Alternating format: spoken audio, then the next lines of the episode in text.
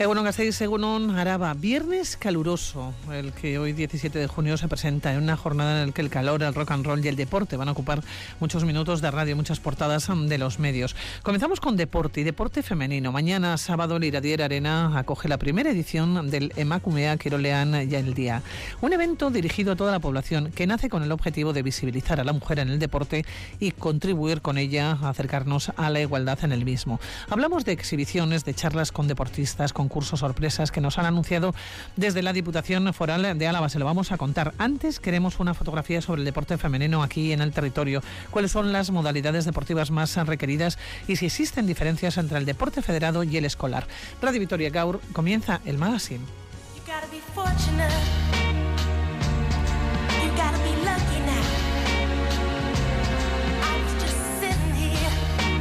El deporte femenino parece que está cada vez más en auge, pero no lo suficiente. En el apartado profesional, en la mayoría de los deportes de élite prevalece el género masculino. En algunas disciplinas deportivas, como la natación sincronizada o la gimnasia rítmica, son ellas quienes destacan. Económicamente, ellos casi siempre ganan más.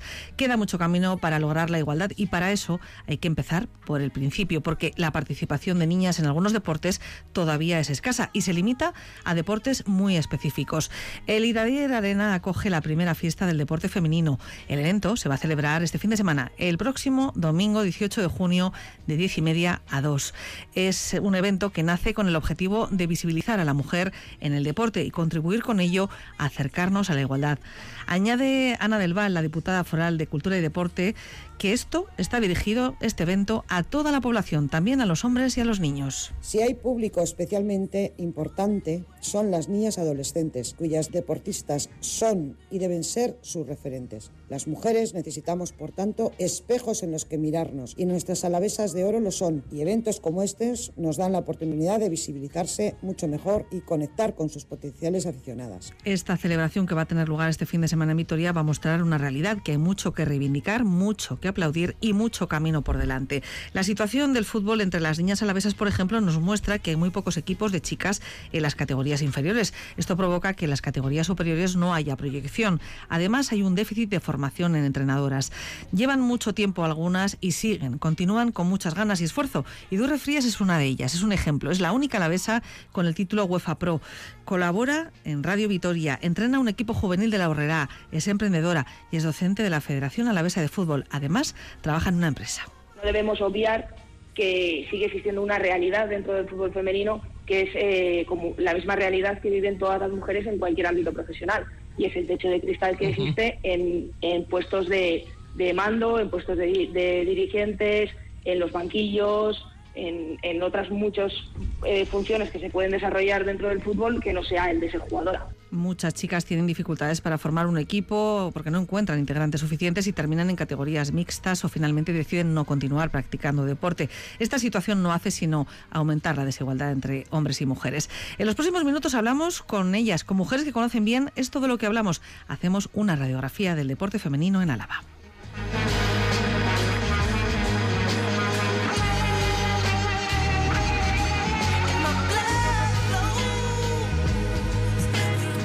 Hacemos esa radiografía, buscamos la fotografía del deporte femenino. Ana Rosa López de Uralde, directora foral de Deportes Egunon. Muy buenos días.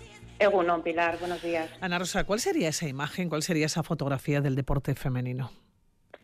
Bien, pues para que todo el mundo se pueda hacer una idea de la foto del deporte femenino, si quieres, eh, podemos dar datos cuantitativos del último curso de deporte escolar. Tenemos aproximadamente unas 18.000 licencias, hablando en números redondos, en deporte escolar, de los cuales el 40% son de chicas. Eh, tenemos que tener en cuenta que en el año 2018 estábamos en un entorno de un 30% de licencias femeninas y con estos datos, bueno, pues podemos decir que vamos poco a poco y pasito a pasito, pero que estamos trabajando para llegar a ese enseñado 50% de participación femenina al menos, ¿eh? que, que mejor sería si le damos la vuelta. ¿Existen diferencias o tienen la sensación ¿eh? que existen diferencias entre el deporte federado y el deporte escolar? Porque el deporte escolar se ha llegado a ese 40%. Cuando llegamos ya a otras edades en ese deporte federado, ¿existen muchas diferencias? ¿Baja el número? Sí, sí, sí. En el deporte federado, bueno, con los datos anuales que nos pasan las federaciones, en el año 2021 eh, estábamos en torno al 30% de licencias femeninas frente al 70% de masculinas. Estamos hablando aproximadamente que en Álava hay unas 31.000 licencias federadas, de las cuales apenas llegamos a, 9.000 de chicas. Eh, la edad de abandono del deporte en las mujeres coincide, suele coincidir en la adolescencia y que es precisamente en muchos casos en ese paso del deporte escolar al deporte federado. Modalidades deportivas en las que las mujeres eh, ponemos nuestros ojos. ¿Cuáles son? ¿En qué modalidades deportivas hay más mujeres? Bueno, las modalidades donde más mujeres tenemos, sin duda es, bueno, por supuesto, encabeza la gimnasia rítmica, eh, el baloncesto es una de las modalidades deportivas donde en el deporte escolar tenemos aproximadamente 1.200 licencias de chicas frente a las 1.000 de chicos, con lo cual ahí les hemos dado la vuelta. Eh, balonmano es otra de las modalidades que practican las chicas, atletismo, patinaje, natación, también es estamos ahí muy muy igualadas chicas y chicos y el tenis también, sí. Claro, ¿hay algún deporte en el que no haya ni una mujer? Eh, no, afortunadamente eh, en los deportes de deporte escolar hablo, en todos los deportes hay alguna chica, pero sí que es cierto que eh, hay en deportes que predomina la licenciada masculina. ¿A qué edad se empieza a abandonar la práctica deportiva? ¿Es en la adolescencia? Sí, se han hecho varios estudios que han destapado que el tránsito de primaria a secundaria, la franja de edad entre los 12 y los 13 años, es uno de los momentos más críticos para el abandono de la práctica deportiva en chicas. Y el descenso más brusco todavía llega a los 16-18 años. Me imagino que desde la Diputación se han planteado en numerosas ocasiones qué es lo que se puede hacer ¿no? para que no se abandone la práctica eh, deportiva. ¿Qué es lo que se hace? Por ejemplo, mañana Macumea, Quirolean y al día porque se organiza desde la Diputación. ¿no? O sea, ¿cuáles son las carencias que se detectan para dar este empujón, para hacer por primera vez un encuentro de estas características? Sí, bueno, desde la Administración estamos haciendo varias acciones. En el año 2019 realizamos una guía para incorporar la perspectiva de género. El año pasado hicimos también un boletín digital para dar visibilidad a las esas referentes. Y bueno, hoy estamos continuamente haciendo acciones, fomentar la práctica igualitaria, hemos sacado una subvención por 60.000 euros, bueno, varias cositas. Y este sábado, como bien me comentabas, Pilar, nuestra apuesta es por la organización de un evento que pretendemos que sea una fiesta del deporte femenino. El objetivo principal es la práctica del deporte igualitaria. Pero hay otros dos objetivos. Uno es dar la visibilidad a la mujer en el deporte, para lo que vamos a traer referentes mundiales alavesas que estarán practicando en los diferentes stands y en un escenario que vamos a poner, haciendo exhibiciones de su deporte. Y otro de los objetivos también es que todo el mundo pueda participar eh, diferentes deportes que posiblemente no hayan practicado nunca y que los vamos a dar a conocer. Vamos a conocer el programa previsto para mañana. De momento, exhibiciones, decíamos, y alguna que otra sorpresa. Quizás esas sorpresas no se puedan desvelar, pero ¿qué nos vamos a encontrar y a qué hora tenemos que ir al Iradir Arena? Mira, eh, el evento eh, abriremos a las diez y media de la mañana, que nadie tenga que madrugar demasiado, y estaremos hasta las dos de la tarde. Tendremos más de 27 modalidades deportivas. Eh, todas las niñas y niños eh, gente adulta, vamos, está, está invitada a toda la sociedad para que puedan ir y participar. Em, todo el mundo que participe tendrá regalitos, eh, tendremos balones, sudaderas, camisetas, fundas de móviles. Estamos preparando todo con mucho mimo para que las personas que se acerquen participen y conozcan deportes que no han practicado nunca. Y quién sabe, igual hasta luego les motiva para seguir haciendo deporte. Bueno, están abiertas las puertas eh, tanto para mujeres como para hombres, tanto como para niñas, eh, como para niños, quiero decir, de todas las edades eh, y evidentemente sin ningún tipo, o sea, mm, de, de, característica mm, especial para hacer deportes, ¿no? Quizás haya personas que no se hayan planteado nunca, imagínate, pues rugby o que no se hayan planteado nunca golf, bueno, se pueden encontrar allá. Claro, sí, sí, sí. Vamos a tener modalidades como patinaje, esgrima, squash, tenis, badminton, pádel, pelota, natación, gimnasia, piragüismo, requirola, un montón de deportes, boxeo, tiro con arco, tiro olímpico y por supuesto baloncesto, fútbol, voleibol, bueno, un montón. Y todo el mundo puede participar. Tendremos también habituallamiento porque el día parece que viene caluroso, entonces bueno, para que para que la gente pueda beber tranquilamente y, bueno, pues estamos deseando de, abrir mañana las puertas a las diez y media y, que la ciudadanía nos acompañe. Pues tenemos una cita mañana a diez y media en el Iradier Arena. Recuerden, nos vamos a encontrar con esta exhibición, con esta demostración del deporte femenino aquí en Álava. Ana Rosa López eh, de Uralde, directora foral de deportes, eh, que Agur. Eh, agur, agur. Y, continuamos haciendo fotografías del deporte femenino. Y esta misma fotografía se la voy a pedir a una mujer. Ella es periodista, muy pero que muy involucrada en este tema. Olga Jiménez, ¿cómo estás? Seguro, buenos días. Seguro, Pilar, buenos días. Bueno, Olga, la fotografía del deporte femenino aquí en Álava, ¿cómo, cómo la definirías? ¿Cómo, cómo la describirías?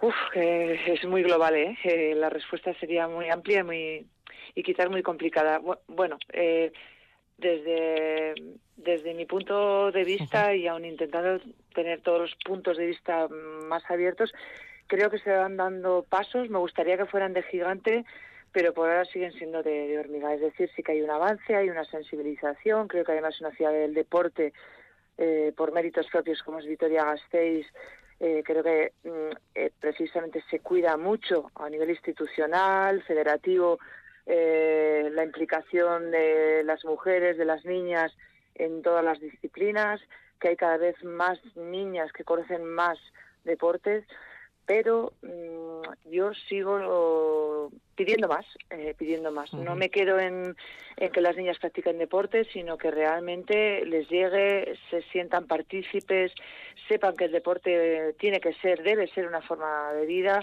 y que no nos quedemos anclados en el deporte de competición, que lo tenemos afortunadamente mucho y bueno, una ciudad tan pequeña como Vitoria, que tengamos dos equipos de la máxima competición en fútbol como el Alavés, en baloncesto como el Araski, yo creo que es un lujo y un privilegio, pero que no nos quedemos anclados en eso porque sería un absoluto error. Por eso, lo de mañana, insisto, aunque mucha gente piense lo contrario, que es muy necesario, muy necesario seguir haciéndolo. Olga decía que una mujer muy involucrada ¿no? en este tema del deporte femenino, tan involucrada que hace ocho años presentabas junto con Miquel Uriarte una página web dedicada exclusivamente al deporte femenino. ¿no? Eh, una manera de compensar quizás la poca información que los medios te encontrabas de mujeres con gran proyección en el deporte. Eso entonces, hace ocho años. ¿Y ahora? Bueno, tú lo has dicho, Pilar, iniciamos aquello pues porque Londres explotó, Londres digo la Olimpiada, y vimos que las mujeres habían sido desde luego protagonistas y es verdad, fue una iniciativa para poder dar voz y visibilidad a bueno pues a la parte del deporte femenino que no se ve en los medios convencionales. ¿Qué ha pasado durante estos ocho años? Que sí que hay más espacios, que sí que se le da más importancia, pero que sigue costando mucho. Yo te lo digo desde dentro, cuesta mucho, cuesta hasta convencer, ¿no? De que probablemente una entrevista con una mujer, porque tiene un valor añadido, me da igual, no, no porque sea mujer, ¿eh? sino porque es, mm, te puedo poner el último ejemplo, la primera presidenta del Club Montaña Gasteiz, que no ha habido en 51 años una mujer presidenta, pues la Delia, pues la pues pelear y convencer para, para mostrar que es interesante, que esta mujer tiene mm, algo que contar y que es bonito y que va, va, a aportar, sobre todo que va a aportar. Bueno, pues ese esfuerzo de convencer, de que se publique, de que vaya más allá, ese lo, de, lo seguimos haciendo, lo seguimos haciendo. Eh, capacidad para persuadir, para convencer. Eh, ¿Que hay más sensibilidad? Sí, pero insisto en que todavía hace falta un poquito más. No se le da la importancia ¿no? y el lugar que, que se merece. Es curioso, pero has utilizado eh, dos verbos mm, que me han llamado la atención, persuadir y convencer. Es que es mm. tremendo, ¿no? Que tengamos que hablar en principio, ¿no? De, de, pues una información que tengas que persuadir y que convencer, ¿no? Que son dos verbos muy, muy característicos. Yo te cuento el tópico de siempre, que siempre se habla de esto, pero es que es una realidad. Es más importante eh, los partidos de pretemporada que va a jugar el Alavés, con todos mis respetos, el Alavés se bajó a segunda división, con todos mis respetos, eh, que lo sentimos muchísimo todos, pero es más importante eso y ocupará una página de un periódico o, 15 minutos de, un informativo en, radio que una entrevista a la presidenta del Club de Montaña Gasteiz. Perdona que insista porque es la última que me ha llegado a la cabeza. ¿eh? ¿eh? no, es que creo que debería ser algo más natural. Mm, bueno, pues el Alavés jugará con besitas, con tal y con cual. Es que no creo que haya que enredar mucho más. O sea, ¿qué aporta eso? ¿Aporta algo? Tú como oyente, Pilar, si te pones al otro lado, ¿a ti qué te aporta que el Alavés juegue con besitas con el otro y con el otro? Bien, información.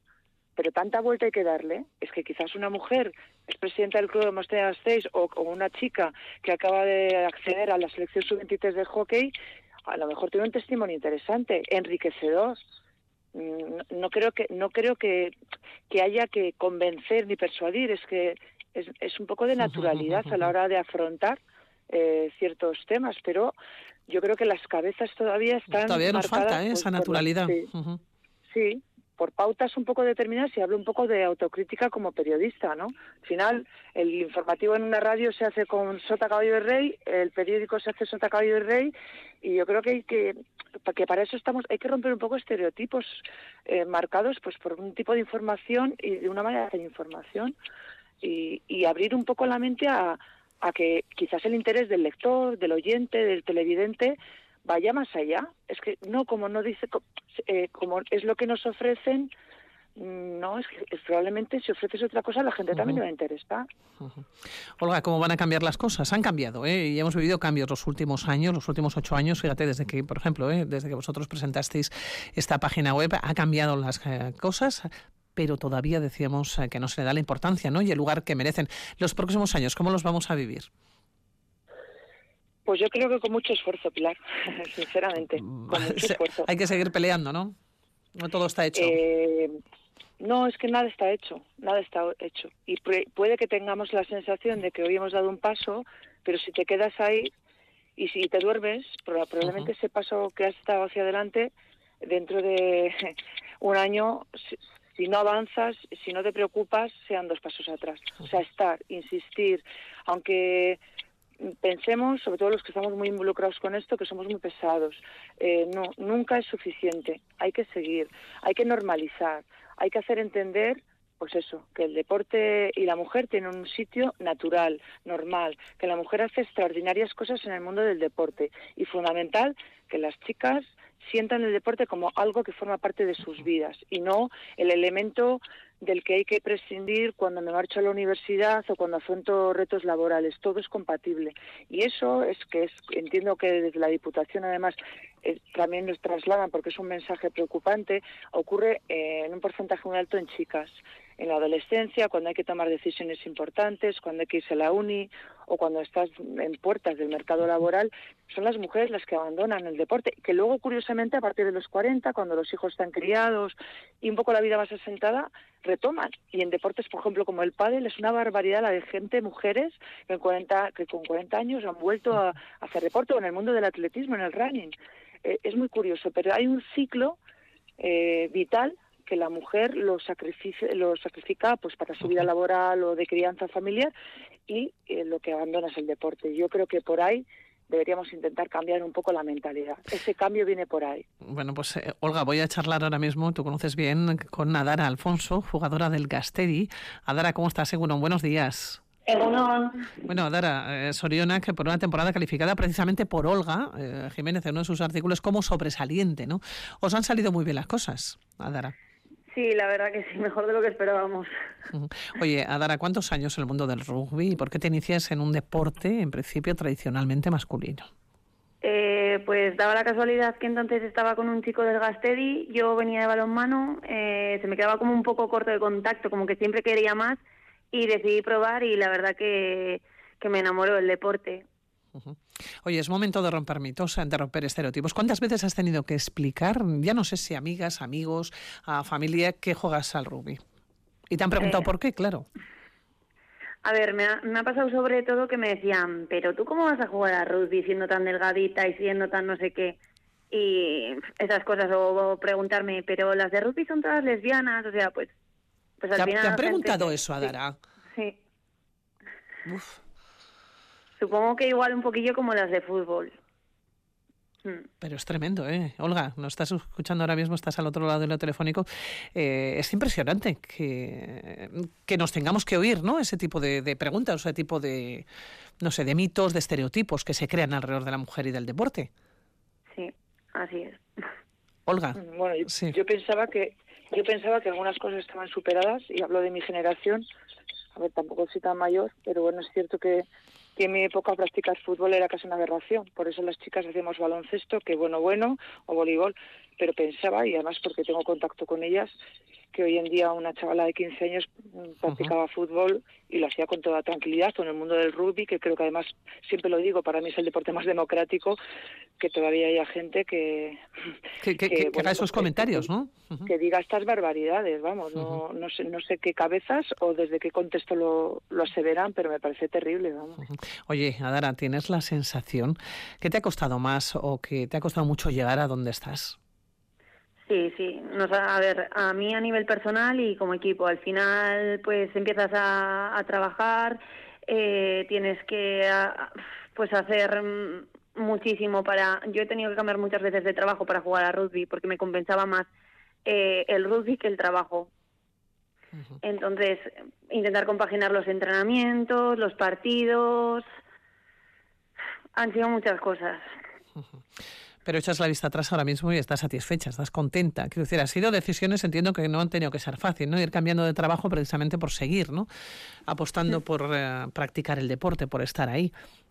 Sí, y por, sobre todo por el sentimiento de equipo que tenemos, porque no es como, yo ya te digo, he jugado a balonmano y era como, vale, hacía el deporte, tenía ahí a mis amigas y ya está, pero es que esto es como, es totalmente diferente la sensación. La sensación cuando juegas al rugby es como que una familia, como que cuando haces las cosas y tú no puedes levantarte del suelo eh, porque estás totalmente derrotada, ves a tus compañeras y dices, es que lo tengo que hacer por ellas. Sacas de ahí la fuerza muchas veces. Y así sigues eh, proyectándote de alguna manera o seguís proyectándonos porque habéis hecho una temporada, como decía Olga, hace unas semanas calificada ¿no? como sobresaliente, sin lugar a ninguna duda. Os han salido muy bien eh, las cosas. Podían haber salido justamente al final un poquito mejor, pero en cualquier caso ha sido una temporada eh, fantástica. Oye, proyección, creo que en unas horas te vas con la selección. Sí, sí, sí. No, me voy a Andorra. La verdad que este año también he estado convocada pues para todos los torneos y estoy súper contenta. ¿Estás contenta? ¿Te vas? Eh, ¿Tienes la maleta hecha? Eh, bueno, casi. bueno, todavía, todavía no. Te queda poco. ¿A qué hora sales? Eh, salgo a las dos y media. Bueno, te quedan unas cuantas horas, todavía te quedan como cuatro horas por delante para poder hacer la maleta y ir a por todas, ¿no? Con la selección. A dar, algún día te esperamos aquí en la sintonía revitoria, en la mesa central, ¿no? Sí, como de, queráis. De la radio para que nos sigas contando, para hablar un poco, ¿no? Del rugby, del rugby en este caso femenino, del deporte femenino. Que te vaya todo muy bien. Adara, Muchísimas gracias. Muchas gracias a vosotras. Agur. Bueno, yo. Ah, agur, agur. Y hace un año tenemos más invitadas, porque hace un año se proclamaba, bueno, por primera vez campeona de España de paleta goma en frontón de 30 metros. Nagore Martín, ¿cómo estás? Según buenos días. Hola, buenos días. Oye, Nagore, eres una de las mejores paletistas de todo el estado. Eh, ¿Tienes la sensación de reconocimiento? ¿Te conoce la gente, Nagore? ¿Te aclama la gente cuando pasas, cuando paseas por Vitoria? Mm, bueno, la verdad es que no. La verdad es que todavía no, pero lo conseguiremos. Lo ojalá, ojalá, ojalá se consiga una vez este reconocimiento a las pelotas futbolistas. Oye, Nagore, comenzaste muy joven, creo que a los tres años. ¿De dónde te llega a ti esta afición tan temprana? ¿Por qué te metes en este mundo? Eh, sí, yo empecé con tres añitos, eh, iba, iba con mi padre y mi hermana pues a Gamarra, a los frontones, a jugar siempre a frontenis.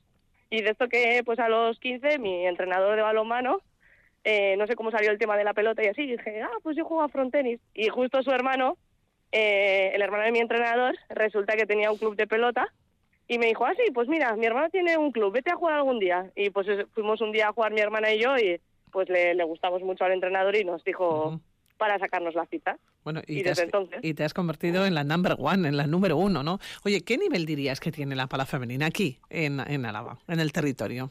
Pues, bueno, pues a ver, realmente tantos títulos y así, no sé yo si hay gente que ha llegado a, a conseguir. Al final, joder, pues eh, por número de, de, participantes que hay así es bastante menor que, por ejemplo, Navarra. Mira qué grande es, hay un montón de pelotaris y así. Entonces, claro, al final, cuanto más gente hay en un deporte, más nivel hay.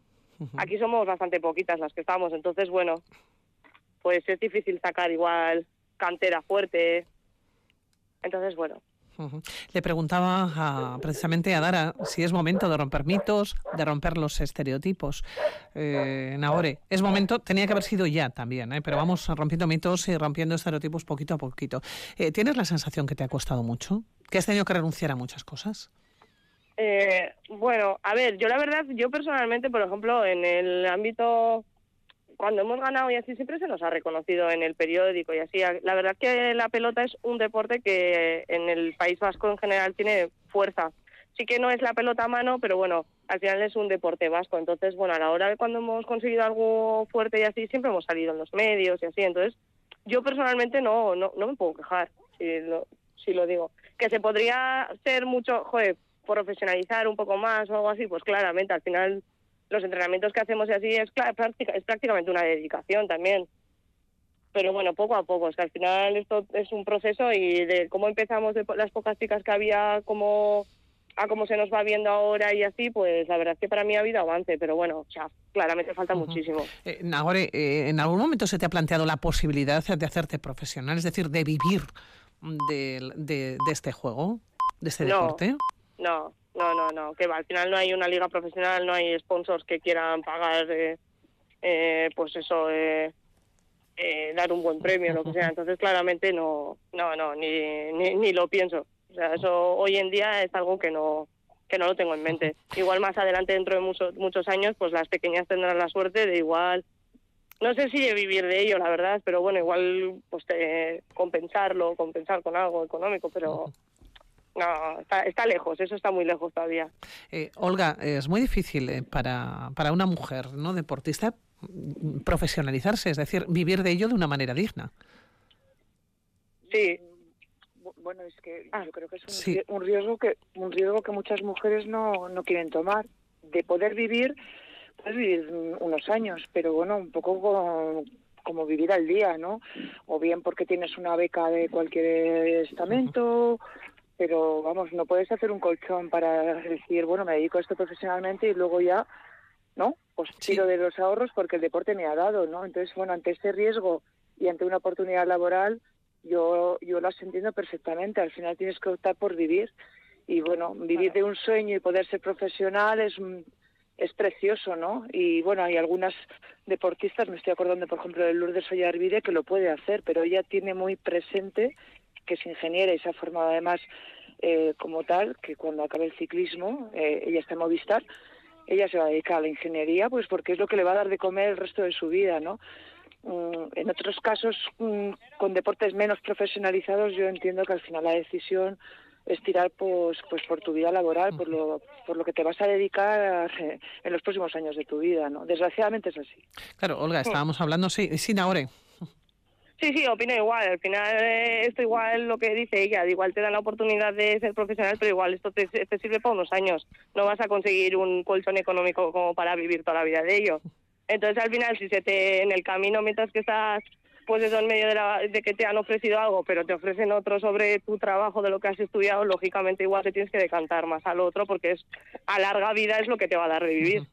Eh, claro, yo te quería preguntar, eh, Olga, cuando estamos hablando de deportes, hay muchos deportes, hay deportes mayoritarios y deportes minoritarios, eh, pero ¿qué porcentaje aproximadamente, aproximadamente de mujeres se pueden profesionalizar en un deporte mayoritario? ¿Vivir de ello lo mismo que pueden hacer los hombres? Uf, eso es muy difícil. Bueno, creo que en el fútbol, pero porque se lo han peleado mucho y porque al final han hecho piña, creo que en el fútbol pueden vivir en el fútbol en primera división, vamos.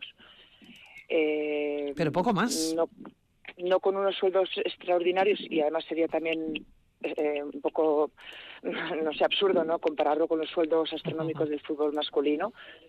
Eh, y luego en el, en el baloncesto, pues mm, la liga está fragmentada en varios grupos, ¿no? En varios escalones eh, y un poco el, eh, los tres grandes, digamos que pueden ofrecer sueldos importantes a sus jugadoras, pero jugadoras, hablo de jugadoras muy consolidadas, Silvia Domínguez, base titular de la selección española, eh, Cristina Oviña, son jugadoras importantísimas, ¿no? Y que además vienen también o han estado en equipos extranjeros, pero bueno, no sé, no sé, hablo por hablar porque no desconocemos, pero yo creo que una jugadora de de Araski pues tiene un sueldito normal, normal como el que pueda tener cualquier obrerito o cualquier persona que trabaja y se levanta a las 6 de la mañana para ir a su trabajo, vamos. Mm, es decir, viven de ello, pero no no da para estirar mucho, vamos.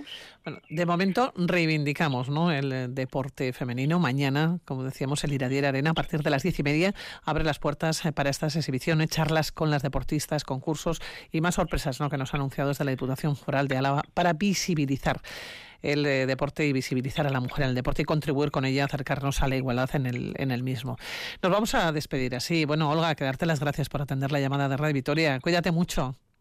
Gracias, Pilar. Un abrazo muy fuerte y otro para Nagore, que, que sabe que la aprecio un montón.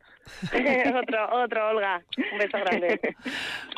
Millasker, Olga, Nagore Martín también, eh, Millasker por atender la llamada de Radio Vitoria, a seguir trabajando, ¿no? Y a seguir cosechando éxitos, que es que ricasco, Sí, Nagore. Eso es, Millasker, zuei. Venga. Agur. Agur.